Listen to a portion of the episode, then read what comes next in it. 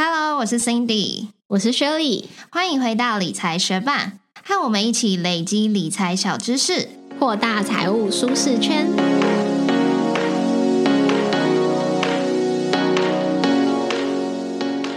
千金难买好邻居，你有遇过恶邻居的经验吗？像是我自己就曾经遇到邻居在半夜还在大声放音乐，或者是在浴室抽烟啊，那个烟味就布满整栋大楼。那更过分，还遇过邻居不时往屋内偷窥。如果你是租屋族的话，你遇到恶邻居，至少还可以选离班离开嘛。但是如果你已经花了大笔的辛苦钱买了房子之后，才发现遇到恶邻居，那除了持续沟通之外，还有什么解法呢？今天我们就邀请到理财学办的好朋友、老朋友陈提奇律师来跟我们分享，遇到恶邻居该如何运用正确的法律途径来自救。就请陈律师来跟我们打声招呼。嗨，大家好，我是陈廷奇律师，非常欢迎陈律师再度来到我们的理财学办的 Podcast。那因为现在很多人都是住在公寓大楼里面嘛，那因为居住的空间很集中，所以也会很常发生和邻居之间的摩擦。那除了刚刚 Cindy 有提到几个问题，其实像呃漏水，究竟是你造成我家漏水，还是是我家本来就漏水？这其实也是邻居之间常见的纠纷。那还有另外一个很常看到，就是在楼梯间啊、停车场堆放杂物、堆垃圾这样子的问题，或者是楼上可能会喜欢倒水啊，或者是有人就是烟蒂弹到楼下的露台啊之类的，这样子乱丢垃圾的问题。那请问陈律师，这些常见的邻居纠纷问题，他们会适用什么规范或者是法规呢？嗯，这个部分呢，其实每个案件类型大概不太一样，不过普遍的就是有一个行为准则，就是民法的一百八十四条的侵权行为法律关系。也就是说，通常呢，被害人他都会觉得说，哦，我一定是某种权利被侵害嘛，可能是我认为，比如说抽烟，可能是认为我的健康权啊，或是我的所有权，比如说可能丢到垃圾丢到我家，那是所有权的侵害，或是有其他等等，比如像漏水这也是所有权的侵害。所以，呃，通常，呃，法规范很多，呃，主要的一个我们可以参考的指引都是民法一百八十四条的侵权行为法律关系。但是，如果说现在集合住宅啊比较密集，比如说像可能是公寓啊，或是电梯大楼，我们还会涉及到可能公寓大厦管理条例的相关规范，甚至说，如果说你住的地方是有管理委员会有组织的，那可能呢，你们社区还会有管理委员会会订定一个社区的规约，或者是说呢，管委会会开会，然后会有一个社管委会的决议，或是呢，区权人，也就是整个社区大楼的住户呢，他会参加一个区分所有权人的会议。那这会议呢，也可能会做出一些决议，所以这些管委会的规约或是决议呀，这些都可以是这些呃你们处理这些纠纷的行为准则。嗯，了解，因为真的就像。陈律师讲的每一起邻居的纠纷，他们的状况都不同，所以接下来的节目，我们就直接请陈律师来透过案例来帮我们分析。我们的第一起案例就是邻居持续制造噪音，那就是我自己遇见的。我这位邻居他就是在半夜大概一两点的时候，突然开始放那种很大声的重低音音乐。然后呢，除了我自己的案件之外，也常遇到身边的朋友，他会抱怨。他会抱怨楼上的冷气滴水啊，或者是抱怨邻居甩门很大声啊。如果是一两次还能够接受，可是长期受到这种噪音噪，长期受到这种噪音干扰的时候，就会让人睡不好觉，心情很烦躁。那我上次遇到邻居大声放音乐的时候，就是先请管理员打电话到他们家，可是管理员就说家里没人接，然后呢，我也等了十五分钟也没有改善，我就真的受不了了，我就打电话叫警察来。那那时候警察也只是陪同我到我楼上那个邻居的门口，然后呢就持续按邻居的门铃，想要请他 出来沟通一下，就请他不要再放音乐嘛，或者是我们就敲门，可是邻居就是明明人在里面，但是他就完全不回应，所以后来警察就只是请我回家休息，他们继续就是按门铃敲门处理看看，但是大概过了十分钟吧，警察也是告诉我说邻居就是完全不出来，他们也无可奈何。所以不晓得受到这种邻居持续的噪音骚扰，我还有什么方式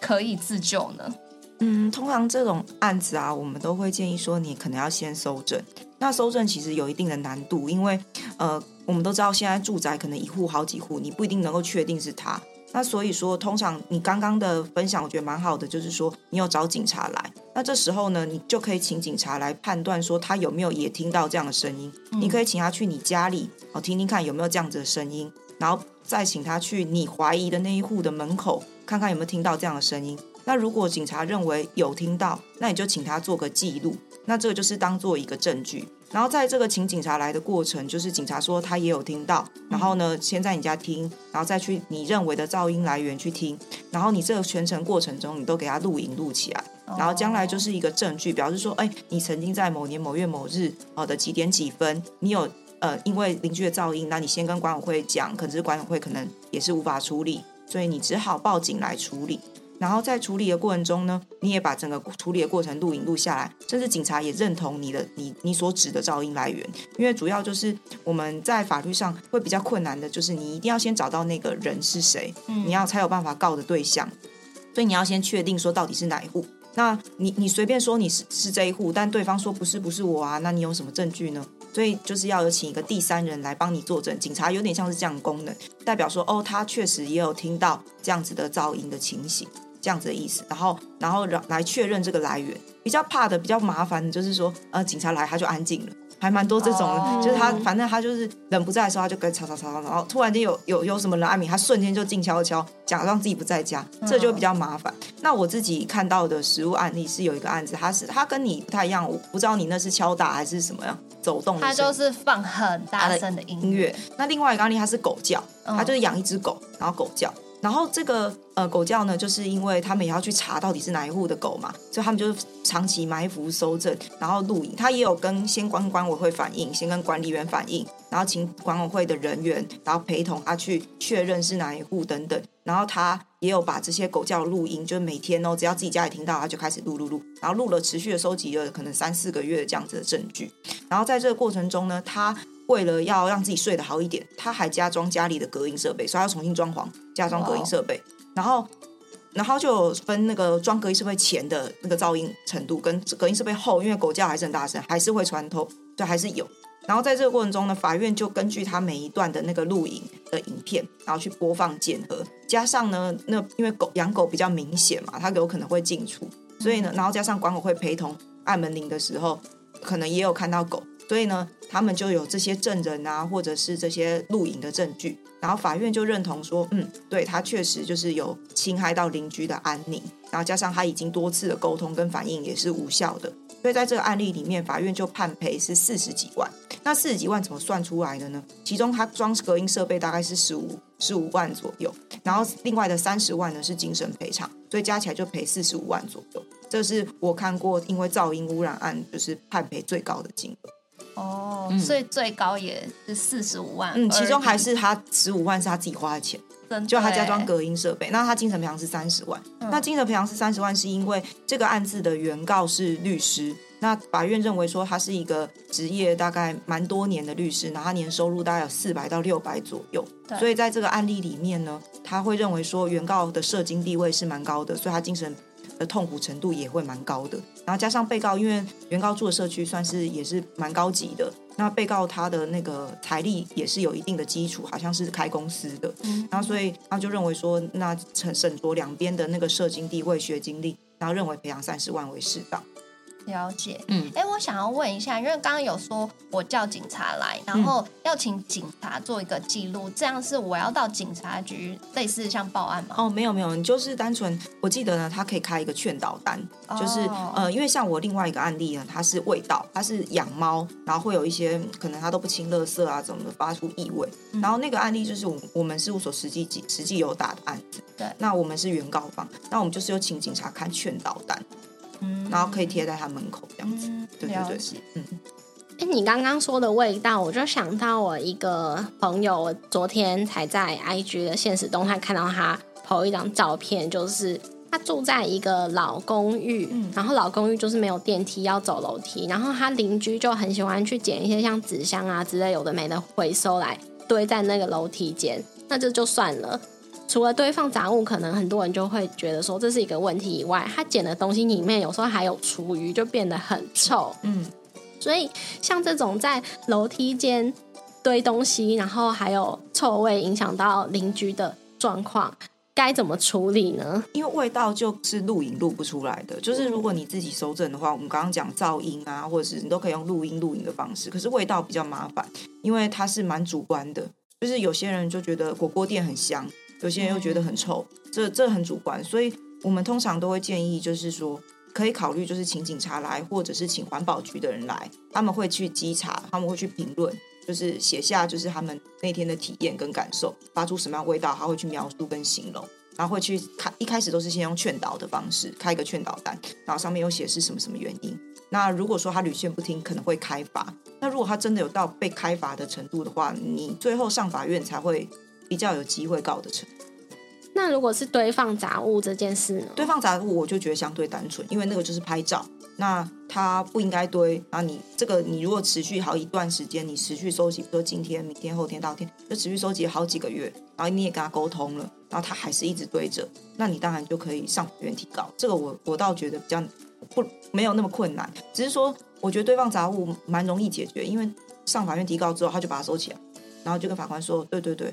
我我现在不我以前有堆，我现在不堆了。然后等到官司打完，他再把它堆回来。那这样怎么办？这这这说实在，我都会觉得说，呃，要如果说你有办法卖掉，你就卖掉啊；如果没有办法卖掉，你就出租给别人，你自己租别的地方，那你就出租给那个比较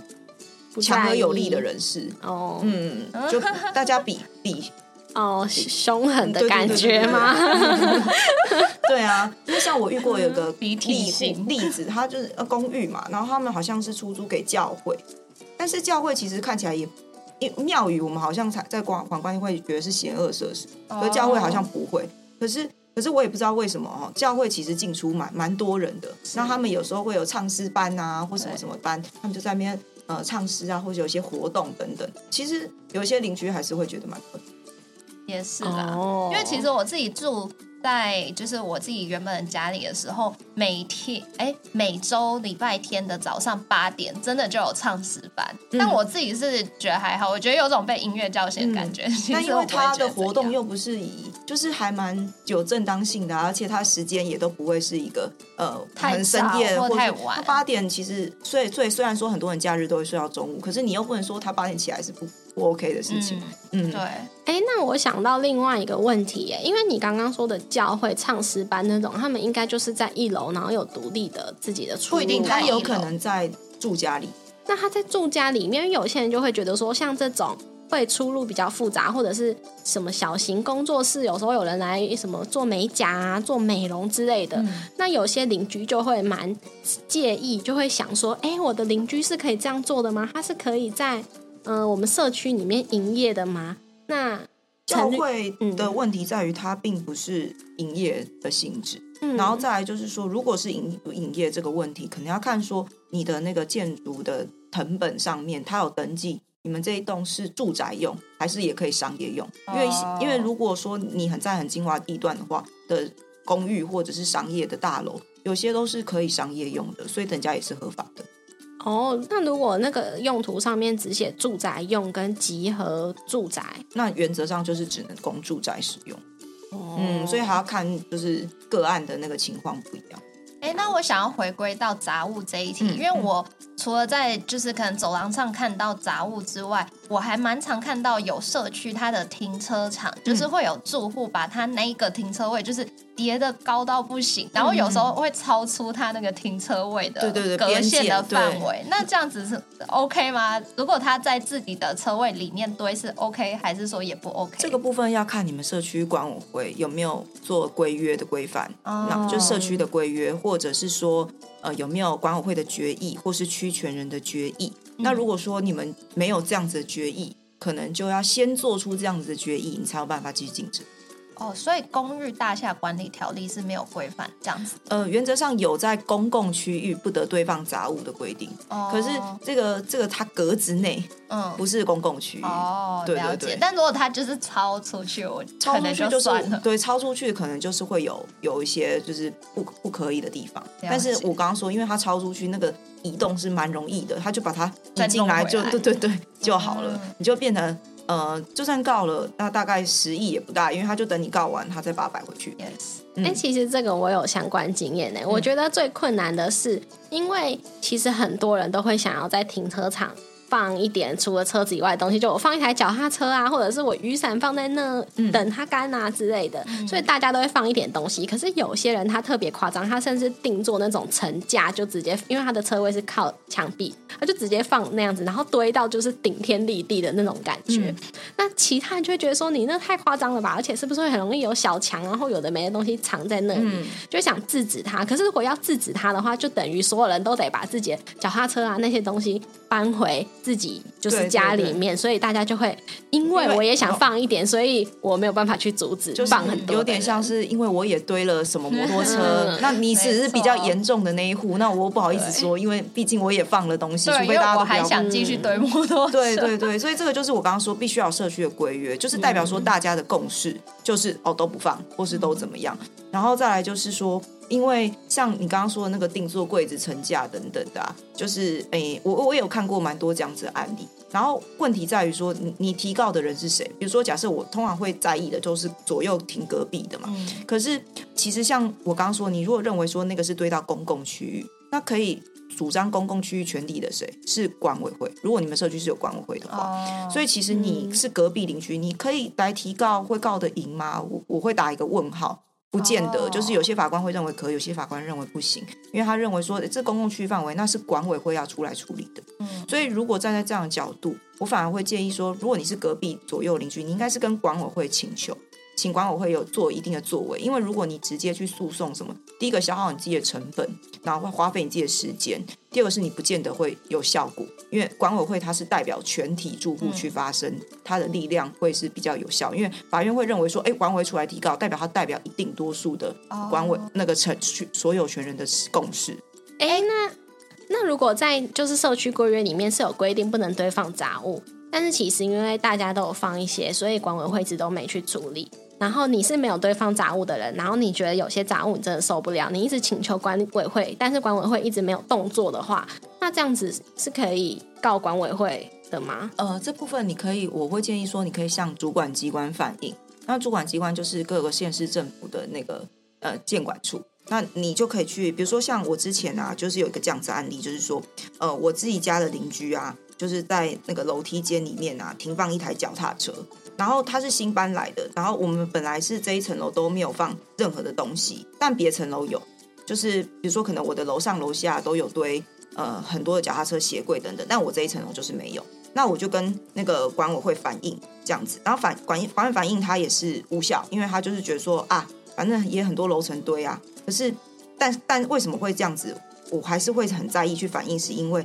在这个事件发生之前啊，我曾经有一次下雨的时候，然后我把雨伞挂在我自己的门把上面，然后管委会呢就拍了一张照片，然后跟我说雨伞不可以挂在门把上面，啊然后然后所以我就想说，哦好没关系，反正因为确实如果干干净净也好嘛，那我就把它收起来了。结果这个新邻居搬来，他停了一台超大的越野脚踏车，我就会觉得说，哎，你们不是跟我说不能够放那个雨伞吗？那我当然当然就是不开心啊，所以我就跟管委会讲，结果讲了，他就说，哦，那个别的楼层也有放啊，所以这个没有关系。我就觉得为什么为什么标准不对标准不一一样？对对对对对。然后然后当时呢，我去我因为雨伞被放的时候，我也有是反映说其他楼层有放脚踏车，为什么不能放雨伞？他就跟我说，那是因为他们楼层有讲好，他们楼层是可以堆的。那你们楼层的人呢，可能认为这个放雨伞不行，所以你们楼层就不放。哦，我那时候接受这个理由，因为我就觉得哦好，那每一层楼可能不一样。对，那我就把雨伞收起来。可是，那他现在说我这个邻居可以放，可是我们这层楼显然我就不同意他放那个 雨伞嘛。那后来我的做法就是说，我就发了一个存证信函。那存证信函内容呢，我当然就是。我会建议说，如果说管委会不作为的方法，你就先发一个正式书面诚信函，因为我们常常口头讲啊，他可能都比较不容易不当一回事，或者说你可能跟值班的管理员讲啊，他想说他不值班就无所谓，就就就不干他的事，所以你应该正式的发一个存信函告诉管委会，然后并且呢请求就是管委会就是一定的作为。那他法条依据都在《公寓大厦管理条例》里面。那如果说管委会一直不作为的话，他是可以请求主管机关，也就是直辖县市政府的那个主管机关，他可以去对管会处以一千元以上五千元以下的罚款，而且得以连续处罚。所以等于说，你就是用这样子的方式告诉管委会说，其实你有作为的义务哦。如果我们规约就已经规定说哦，要要要，就是不能堆放杂物，然后你却没有依照这个规约来履履行你的职务的话，然后这样子是就是你等于有一个怠惰的行为。那如果你不做，那我就只好跳进跳过你，再跟你的上级有点像是你的主管机关报告，然后报告说，呃，你都没有作为，然后主管机关就可以来去确认，然后可以对管委会采访。嗯嗯嗯，了解。对，好，接下来这个案例也是我个人经验，因为自从我搬到中和之后，我就发现我的厕所怎么两间都那么臭。后来就是一闻就发现是烟味嘛，那当然就是因为邻居会在浴室抽烟。嗯，那我们的大楼比较旧，所以它的抽风管是同一个。那就是大家都共用，不像现在新大楼会有当层排气，所以烟味只要有一户有，那就会弥漫到整个都用那个抽风管的浴室。那我们自己的浴室门它也不是密闭，它就是下方会有那种。孔洞对来通风嘛，所以我比如说周末我不住在那边的时候，我回家哦，除了我的浴室臭之外，我的房间整个也好臭。那我抽风机我至少要开三十分钟，我才有办法洗澡，因为我本身就不太喜欢烟味。嗯，然后我们大楼就有十几层住户，所以我现在就是你知道难以搜证，对，然后我就是只要在邻呃电梯里碰到邻居，我就会说，哎，你是住我这一侧还是另外那一侧？侧，然后如果是我这一侧的话，我就会问说：“哎，你们有没有闻到烟味？”真的有，带两个邻居，因为我碰到也还不多啊。我目前就是有问到两个邻居是我们这一侧，然后他们都有闻到，而且我们还讨论出来，就是晚上八九点，可能那个人回家还是干嘛吧，想抽根烟放松一下，就是都很臭。但就是因为不知道是哪一个住户，所以我也没有办法跟管委会说：“哎，就是那一层，请你反映。”然后我自己的做法是把。呃，烟味这件事情跟同事分享，同事就建议我换成一个逆止阀的抽风机，所以没开封的时候，它可以把抽风管挡住，就是物理性的防止这个味道飘到我的屋内。所以换了新的抽风机就有改善蛮多，可是我还是隐隐约约，因为我。的鼻子有点类似狗鼻子，就是还蛮灵的。对，所以我就是隐隐约约，我进到厕所，我就会觉得哦，不是很舒服，然后也觉得这样子对身身体的健康造成影响。所以想问，这种烟味的邻居纠纷，我一直真的不知道哪一层，我要怎么去。努力收证，然后收证之后可以怎么请管委会处理吗？坦白说比较困难，因为实物上真的烟味有告成，都是因为他在阳台抽烟，所以他被拍到他这个人。但是如果他在家里的厕所，然后没有窗户，你根本无从拍得到他的话，然后你也没有办法确认。如果他来法院。他一定会说我没有抽啊，除非他比较老实，就说哦对啊，我都会在厕所抽，很少人会这样子。对呀，所以我我会坦白说会觉得比较难。那我自己以前住的环境也有这样子的情形，我都是二十四小时开着抽风机，我就不关了，这样子大概就是一直反向抽，就比马力的，他抽我就吸回去，就是大就是可能到别户，那我也不管，反正只要尽量不要影响我就好了，除非我有能力搬走。那我当时是这样的做法，因为在法律上来说，原告就是你，你被权利最侵害的人，你必须要去证明。那被告他是不需要去证明他的行为有没有问题的，他只要答辩就好了。所以，呃，原告确实花比较大的心力在搜证，除非说你们真的很明明确是知道哪一步，然后再进一步才有办法去特定搜证。那假设我这一栋大楼我有十五层，然后抽的那一层排掉之外，我们剩下十四个人都。说就是那一户，这样可以吗？我们法律上没有容许多数暴力这件事情，这个都是间接证据。好，法官一定会。如果你说十四个人要来，可以。他我们在法律上证据方法有五种。嗯，第一种叫证人。嗯，第二种叫那个书证，就是比如说像对话记录、书面资料、存证信函。第三种叫做鉴定，比如说我们找漏水师傅来鉴定，哦，土木技师来鉴定，或者是我们鉴找不动产估价师来鉴定房价。第四种叫勘验，勘验就是现场看，比如说我法官去勘验房子的漏水情形，勘验凶刀，勘验笔迹，然后最后一个是当事人的讯问。那只只有这五种证据方法，没有别的。那所以你刚刚说其他四位住户的指证，这个叫证人，那法官就会传他们来法庭来作证。他们就会第一个问题就是说啊，请问你住你是谁？然后你是什么住哪里？你是几户？好，那再接下来问题说，你有亲眼看到？就是他有没有抽烟吗？他说没有，但我有闻到，应该是这种就会变成是传闻。也是啦，因为如果没做的事，然后有十五个、十四个人来指说你有做，那也是对，也是蛮可怕的，也是蛮可怕。对，所以这个就不一定会成立啦。嗯，但但有些法官还是会，就是要看运气，有些真的会有三人成虎的情形。嗯。哎，你刚刚讲到被抓很多都是在阳台抽被拍到之类的，嗯那这个就延伸到我们下一个想要问的，因为很多人蛮讨厌的一件事情之后，就就是觉得说，哎，邻居好像常常在窥探我、窥视我的隐私。那呃，除了说就是那种一直问东问西，或者是你走过去他就看以外，有没有哪一种的窥探是他已经超越法律的界限，然后你是可以去阻止他的呢？我们在法律上面呢，如果说你认为你隐私权被侵害，要么就是民法上的侵权行为的法律责任，要么就是刑法上的三三一五之一条的那个窃听窃入罪。那它的前提必须是说，他必须要无故利用工具哦或设备窥视，所以他如果用肉眼看，我会认为说不至于。对，除非他用一些设备，比如说监视器、那望远镜或是录音的设备窃听他，而且还要非公开的活动、言论、谈话或身体疑似部位。也就是说，呃，你这个活动是非公开的，那不能是，比如说你在体检，这个到底是不是非公开的？这是有争议的。有些人认为是，有些人认为不是，因为体检大家都可以经过嘛，经过住户同意或许可的人，他虽然不是所有权人，他也是可以经过这个体检啊、房客啊等等。所以这到底是不是非公开都会有争议。所以第一个是你要先确认他用什么样设备来窥视你的隐私。然后如果只是肉眼，可能就没有办法；或是隔墙有耳，他贴墙壁听，那他也没有用设备啊、工具啊，那也不算。哦，因为我开头的时候就有提到说被邻居偷窥，然后那个案件就是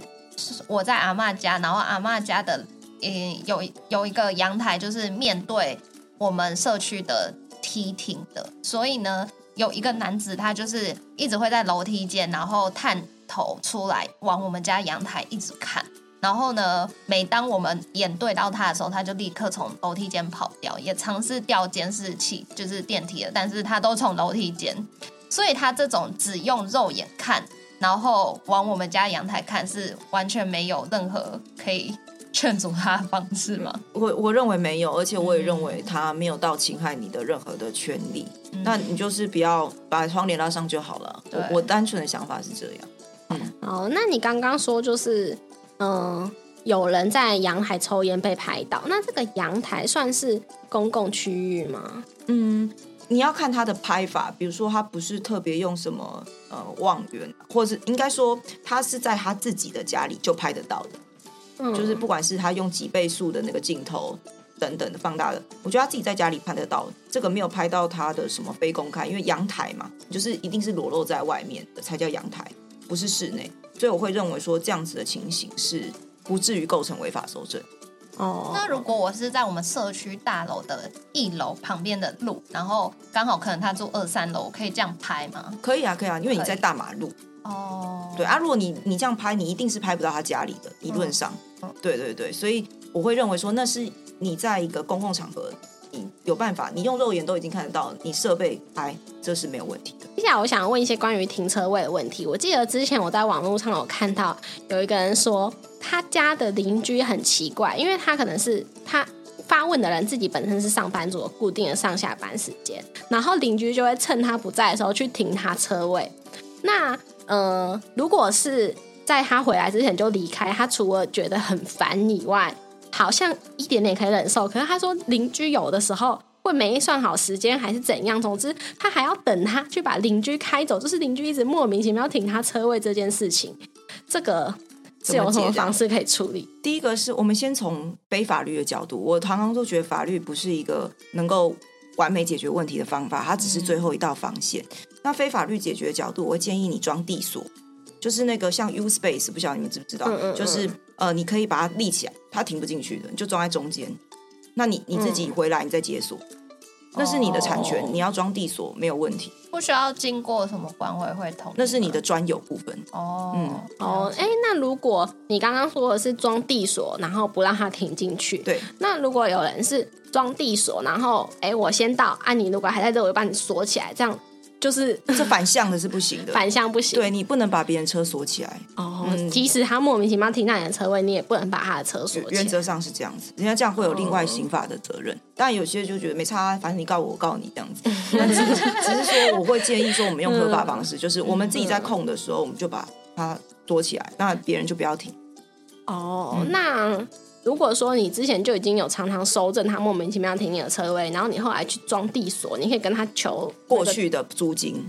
就等于说他占用嘛。那我们就依照可能附近的停车场行情，一小时多少钱，让他停个几小时，但是你就要全时录影，就要确认说他从几点几分停到几点几分，然后占用几小时，那以附近的邻近的停车场行情。然后平面车位还是什么样的车位类型，然后是多少钱这样子，然后当日上线，比如说我们通常那个停车场会有当日上线，那当日上线多少钱你也要给他扣掉，反正总之就是去照行情算。装地锁之前就可以先收证，然后先跟他说你再这样我跟你收钱。那他如果还是不改的话，你就装地锁阻止他停进来，对，阻止他停进来。然后你过去的部分你还可以跟他求偿。了解，嗯，那如果像是附近的公共停车场，因为有的可能住一楼或者是住老公寓附近的，他们就很喜欢摆一个花盆啊，摆一个路障啊，去占位，然后自己要回来的时候再把那些占位的东西拿走。对对对，这个这个就不是一个那个民法上侵权行为，或者是公寓大厦管理条例规定，因为第一个是。嗯，通常会想停的也是隔壁邻居，但是其实那是马路，你也没有产权啊，所以这应该是说公共的东西，任何人都不应该占位，是这个问题。那我们就要去看说，它这个路是不是有一种是继承道路？如果它是道路的话，那我们在在道路交通管理处罚条例第八十二条里面是有规定说，任何人不可以在道路里堆放杂物或占用道路等等，违者是会被处以罚款的。所以在这样的情况下，我就会建议说，那你就叫警察来开罚单。那一次可能就是一千二、一千五这样子开，也可以连续处罚。哦，那警察也要去搜证，说是谁堆那个东西？就是第一个是警察会来现场，他会问说：“哎，这个花盆是谁的？”没有人承认的话，警察可以把它清掉，就以废弃物来清理。那如果他承认是他的，那就罚他这样子。那但是不能把它清掉，因为他自己要移走。嗯嗯，因为其实住在一楼的那种旧公寓，满场都是地主。他们就会觉得啊，我，前面是我弟啊，这样子。没没有，当然如果他已经变成道路是不行。通常那个都一定是道路啦，巷子。然后再来就是我们刚刚不是有说他们放花圃啊什么的，我们可以依照道路交通管理处罚条例的规定，请警察来开罚单嘛。可是有一些人他比较麻烦，是他两台车轮流停，或者是说他停摩托车，嗯，停脚踏车，嗯，这个就可能不是那个堆放杂物的定义。哦，嗯，那有点无解。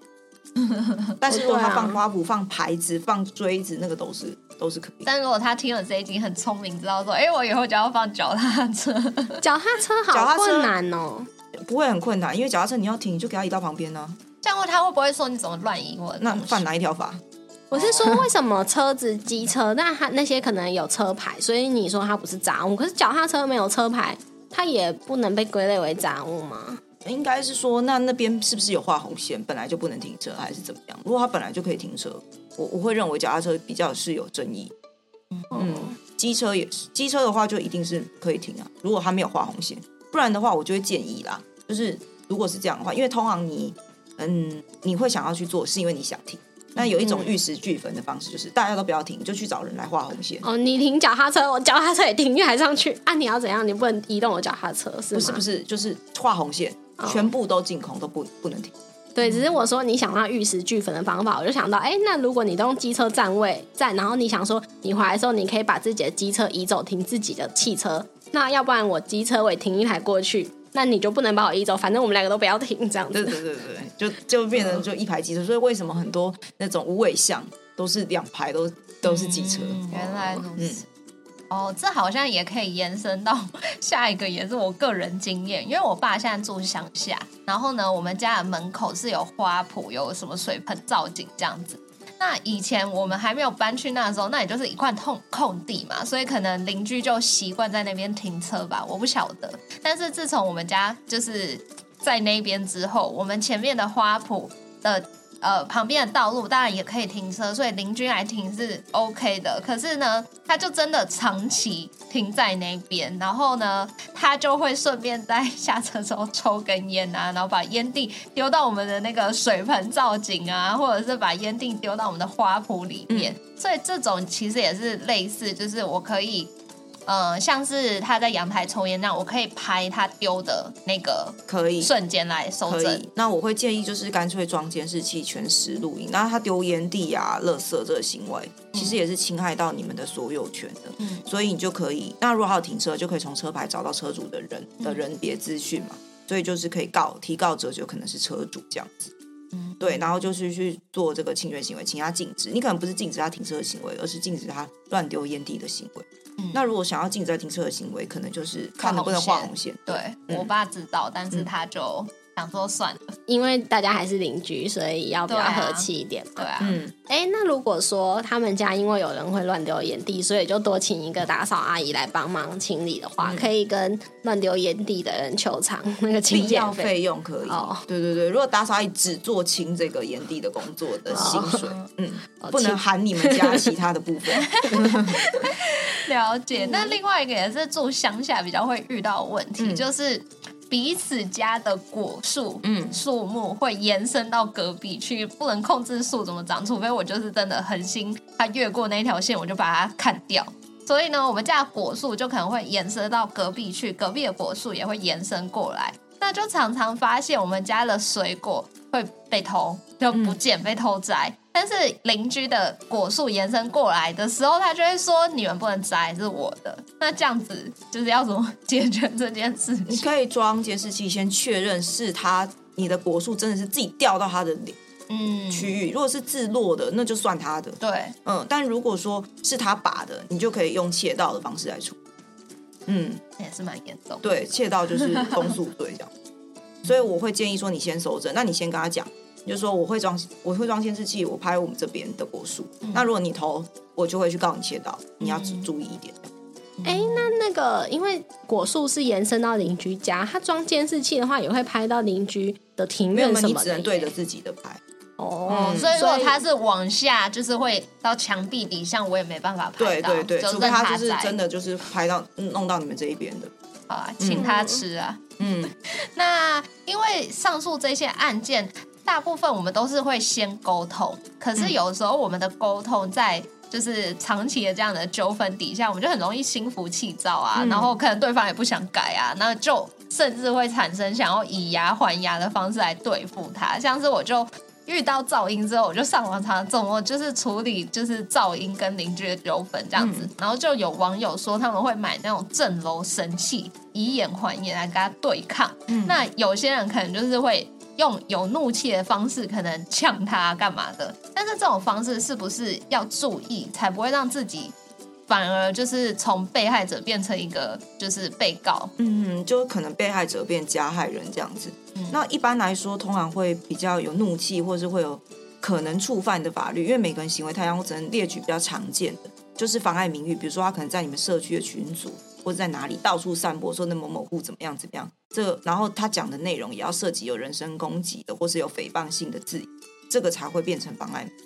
那不然，那如果他就是在社区的那个群组，就是说请某某户就是不要发出噪音，对，这样子应该是没有啊，因为这就只是很单纯一个中性的词汇，他并没有说某某户。呃，骂他什么一些三五字经啊，或是怎么样怎么样的，或是某某不不要脸啊，有的没的啊之类。他没有这样子说的话，我会认为这不构成妨碍名誉。然后再来就是说，如果你可能直接去按门铃啊，跟他讨论的时候，你可能不能够说你给我小心一点啊，出路要注意安全啊等等的。然后这个就有可能会有恐吓的问题。嗯，对对对，恐吓就是以加害他人的生命啊、身体健康、自由。然后财产跟名誉来威胁他人，那你可能建议就是说比较保守一点，就是说，哎，我我我觉得你的行为可能触犯了什么什么什么问题，或者说你不应该侵害我的权利等等的。也许你讲不出法条也无所谓，你就说不该侵害我权利。那我是希望说你可以停止。那因为如果说我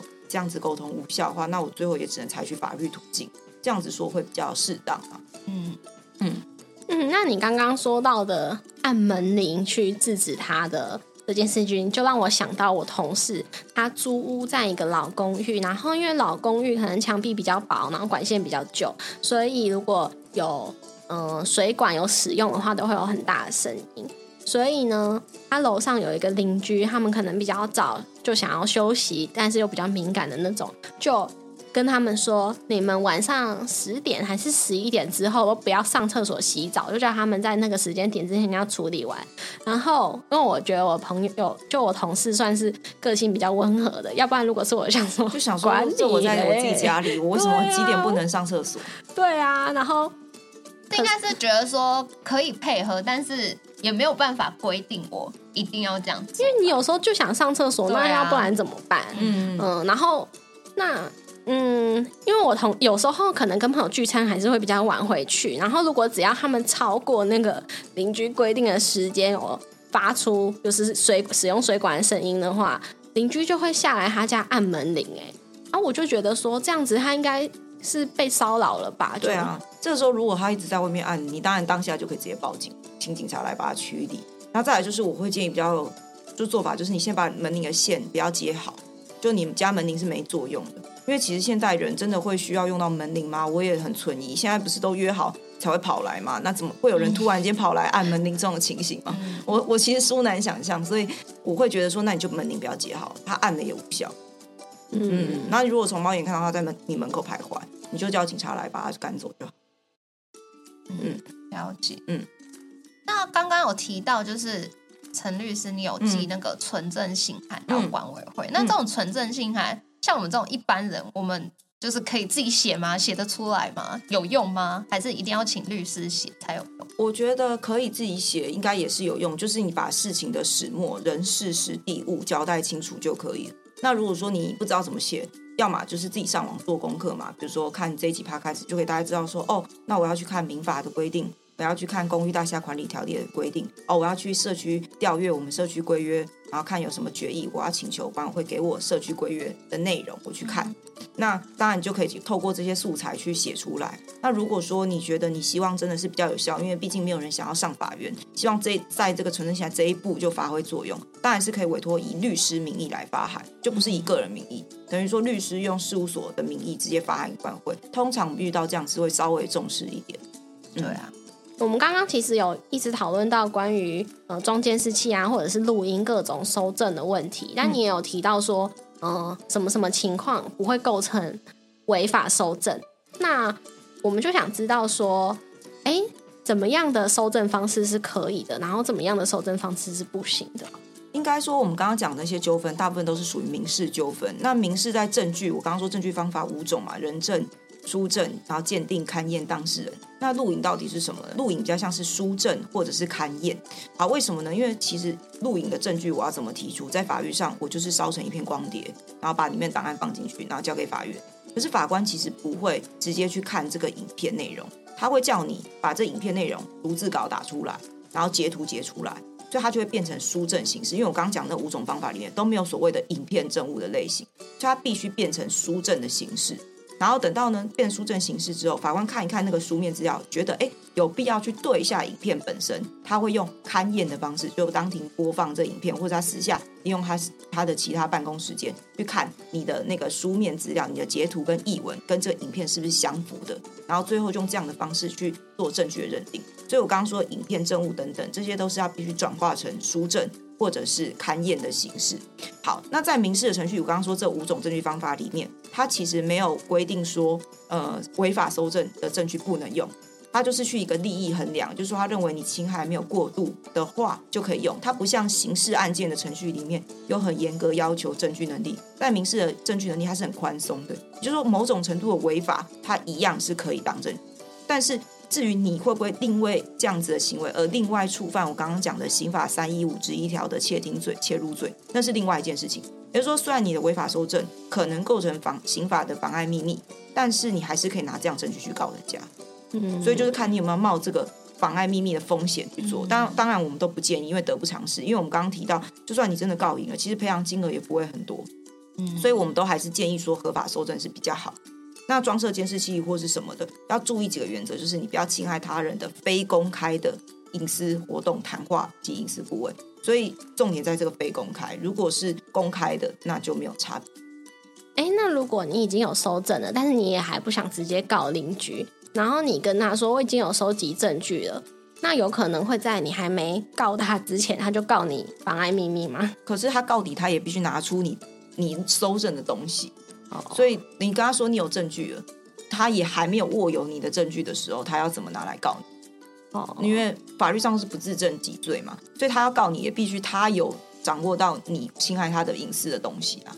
那通常发存证信函里面只会讲说我有什么什么证据，但我并不会把出那个东西拿出来。了解。那比如说装这监视器这件事，刚刚就是在果树那一题有提到说，监视器是只能拍自己家的，那也只能装在自己家。所以如果想装在比如说我们这一层的走廊，然后拍我家门口，这样也不行。拍你家门口是可以的，就是你不要去拍到别人家里，嗯，尤其是别人的大门哦，别人的这个，因为大门就是代表他开门，你就可以看到他里面嘛，嗯所以这个我们就会认为说是侵害到他人的隐私。再来就是说，因为你拍到大门，那代表说他谁进出，你可能都可以二十四小时全时掌控他的哦交友状况啊，他的作息啊，我们都会认为这有可能是侵害隐私。但实物上是两种见解都有，有些法官会认为说，你为什么会想装？他会去考量你的动机哦，因为可能比如说像刚刚你有说那个敏感邻居案，他一直在按我家门铃，那我可不可以就是装监视器来去证明说他还真的一直在按？我觉得有些法官会认同你这样子的装设动机，就是你在有一定的情况下，你是可以容许你去做搜证的权限是没有错的。那法院就会去考量说你你是有什么样的前因哦，导致你想要装这个，那你必须提出那个前因的证据，来让法官觉得说，哎，你真的有装设的必要。再来说你你做这件事的侵害的程度哦，这个程度有没有到很严重？真的是比如说已经侵会侵入到他家里面了，他打开门就看得到了。那这样子可能就比较不被容忍。再来是提告的人也有差，比如说像我刚刚说的，如果说你是拍到人家大门，那一定代表说你可能装设的位置是在天花板，嗯，但那个天花板可能是管委会的公共空间。那所以提告权人如果是比如说管委会做成一个决议，禁止大家私设监视器，然后呢，呃，管委会他自己会设一个公共，如果你真的有需要什么的话，你跟管委会调阅。那你这样的情况下，法院就会认为说，哎，都已经管委会有监视器了，你没有必要私设。那管委会做成决议，他管委会的名义来告你，请求你拆除监视器，这种案例成功率就会比较高。但是如果你是用你自己的名义，你认为你自己被侵害，然后你去告他，那就不一定会成立。要看说对方的侵害的程度跟他撞色的动机是去利益衡量的。嗯了解。然后他如果是嗯、呃录音啊、录影这些，你是自己在家里就可以观测到的东西，对对对你去收集是没有问题的。对对对，嗯嗯，那非常感谢陈律师今天来到理财学办，跟我们分享遇到恶邻居时，到底要怎么从正确的法律途径、沟通方式来自救。那当然，就也希望大家不要遇到恶邻居，自己也不要当恶邻居啦。那如果有其他问题想要再请教陈律师，都可以在 LINE 搜寻零九三八六六一九九一，或者是预约可到律师事务所的法律咨询。联络资讯我们都放在资讯栏里喽。谢谢你在忙碌的生活中愿意拨出时间来和我们一起学习。在这边也再次邀请你在 Apple Podcast 和 Spotify 上面帮我们打星留言，让这个节目被更多人听见。同时，也欢迎你到 Instagram 搜寻理财学伴，找到我们来跟我们聊一聊。如果你也愿意支持我们，继续把理财学伴做得更好，让这个节目被更多人听见，也欢迎你分享理财学伴给身边也想一起学习投资理财的朋友哦。我们的网站上会有文字版的整理，如果想要收藏或是回顾，也欢迎你上去看看。网址是 moneymate 点 space 斜线二零特辑，拼法是 m o n e y m a t e 点 s p a c e 斜线二零特辑，也可以从节目的简介中找到网址哦。理财学伴，我们下次见。拜。我之前就一直在跟 Sherry 分享，说我感觉我近年蛮常做预知梦的，所以我后来也是还蛮喜欢做梦，然后我也会跟大家讲我的梦境怎样。那陈律师，你本人是哪一类型？你是不做梦的，一觉到天亮，还是你会做很多梦的？我会做很多梦的，但是我都不记得那种，除非是我快要醒来之际的那一个，我才会记得。嗯，然后我是天天都会做梦的那一种，然后有有时候可能还会说梦话，我还蛮会说梦话的，因为至少我跟我同睡的人都会跟我反映说我有说梦话的倾向。啊，会很大声吗？很蛮大，有时候很大声，会鬼吼鬼叫，会尖叫，然后还可以跟那个对话。比如说，假设我说了一句梦话，他还会问我，我还会回答他。但这些我都不晓得，因为我我醒来后，我完全不会知道我有说过这些事情。那你会记得你做的是好梦还是噩梦吗？呃，快醒来之际的那个会，因为中间我整个睡觉历程会一直换换梦境，嗯然后只有在快醒来那一段会记得。但是如果当下没有把它写下来或分享给别人，我就忘记。哦，因为我自己也是，就是有时候会说梦话的人，然后甚至我小时候有曾经有一次有梦游，就是我我我躺在床上，然后我的房门是那种拉门的。嗯然后它跟我们家的地板是有，它有稍微垫高我的房间，所以我那次的梦游好像就是我原本已经睡着了，但是我又坐起来，然后走到我的房间的门口，然后坐在门口，然后呢，我妈经过想说，哎，为什么这个人明明去睡觉还坐在门口？她就把我叫醒，才知道说我完全不记得，所以就在梦游。嗯，然后有一次我觉得蛮搞笑，就是因为我也常常做那种就是被人追杀的梦。然后我要逃跑啊，干嘛？我要跟他打架干嘛的？然后我有一次就是梦到我正在打架，然后非常激烈，在扭打的时候呢，我突然就是呃，就是我的手就感觉被握的很大力，然后我就突然醒来了。然后我发现我是我的左手握住我的右手，所以我的左手是敌人，我的右手是我自己，然后自己在那边打架，我就超白痴的。对，你自己有做过这种梦吗？自己跟自己打架没有哎、可是打别人倒是有过，就不小心打到旁边的人，踢到旁边的人之类的。这还蛮正常呃有时候踢太大力，自己也会起来、欸。对，有时候我对我如果叫太大声，叫叫到我的自己的声音都把我叫醒的时候也会。哎、说对对，我也曾经有一次是这样，呃怎么感觉跟我们一起睡是蛮衰的？不会啊，很多男生都打呼，好不好？哦我以为你是说不会啊，很多男生都想跟我一起不睡。是，很多男生都 都打呼，你还是都还打呼。